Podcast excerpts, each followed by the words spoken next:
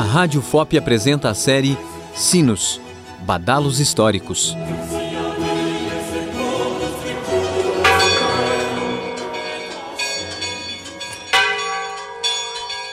Capítulo 1 História dos sinos Os sinos são instrumentos muito antigos. Alguns surgiram junto com a metalurgia cerca de 4 mil anos atrás.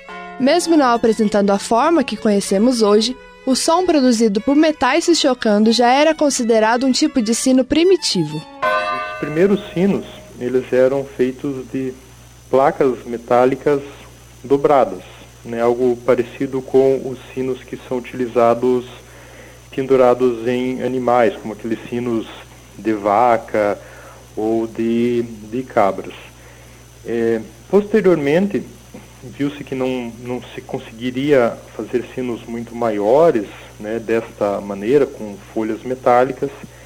É, houve uma evolução para a utilização de formas e de metal fundido.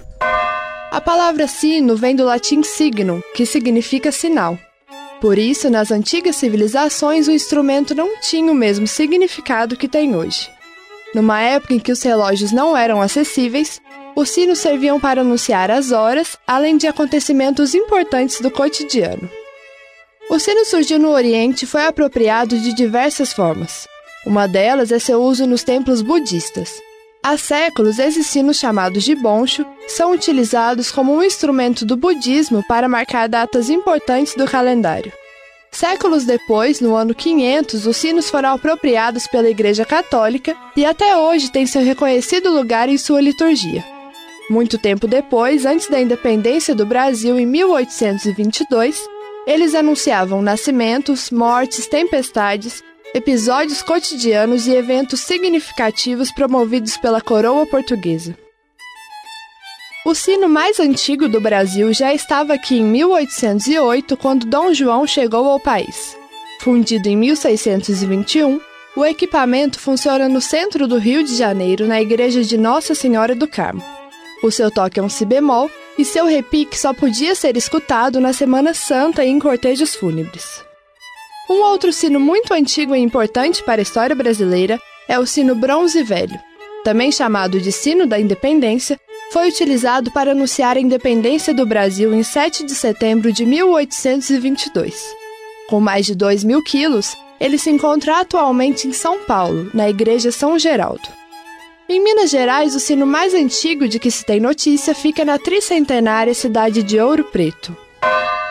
Logo que o núcleo urbano começou a se consolidar, os sinos e igrejas passaram a ser construídas, capelas, por mais que provisórias ainda, né, os sinos compunham, né, eram um dos elementos né, requisitados, um dos elementos necessários para essa implantação da igreja nessas novas paragens. Há notícias né, de manuscritos aqui, dos arquivos de, de Ouro Preto, por exemplo, que em manuscritos de 1715, que já menciona né, haver sino na paróquia do Pilar, por exemplo.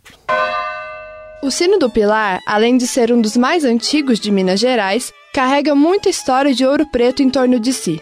Há 40 anos, peças sacras importantes foram roubadas da igreja do Pilar, mas os ladrões não foram encontrados. Para relembrar esse mistério sem solução há décadas, os sinos tocam todo ano em 2 de setembro ao meio-dia.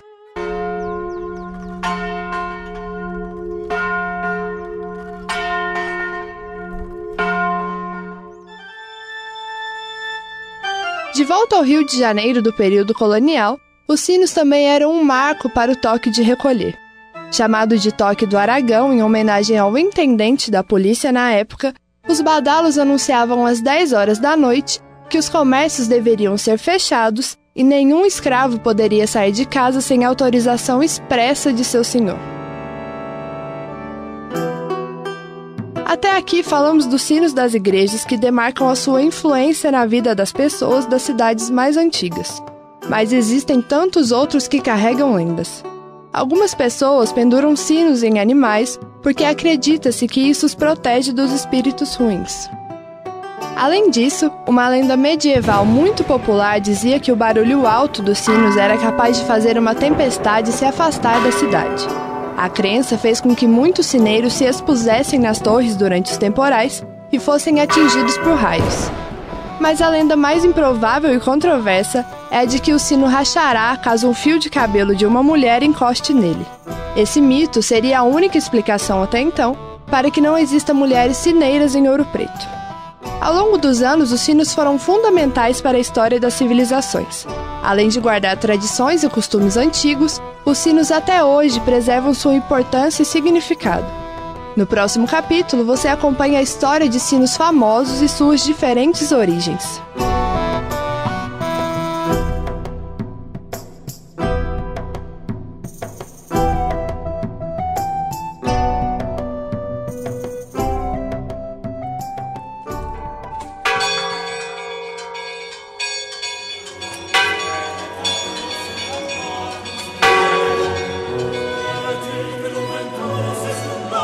A Rádio FOP apresentou a série Sinos Badalos Históricos. Reportagem Gabriela Vilhena. Captação de áudio, edição e sonoplastia Danilo Nonato, João Lucas Palma e Cimei Gonderim. Apoio técnico Lígia Caires e Rômulo Ferreira. Direção de Rádio Jornalismo Glaucio Santos. Produção executiva André Carvalho. Realização Central de Comunicação Público-Educativa, Rádio FOP 106.3 FM.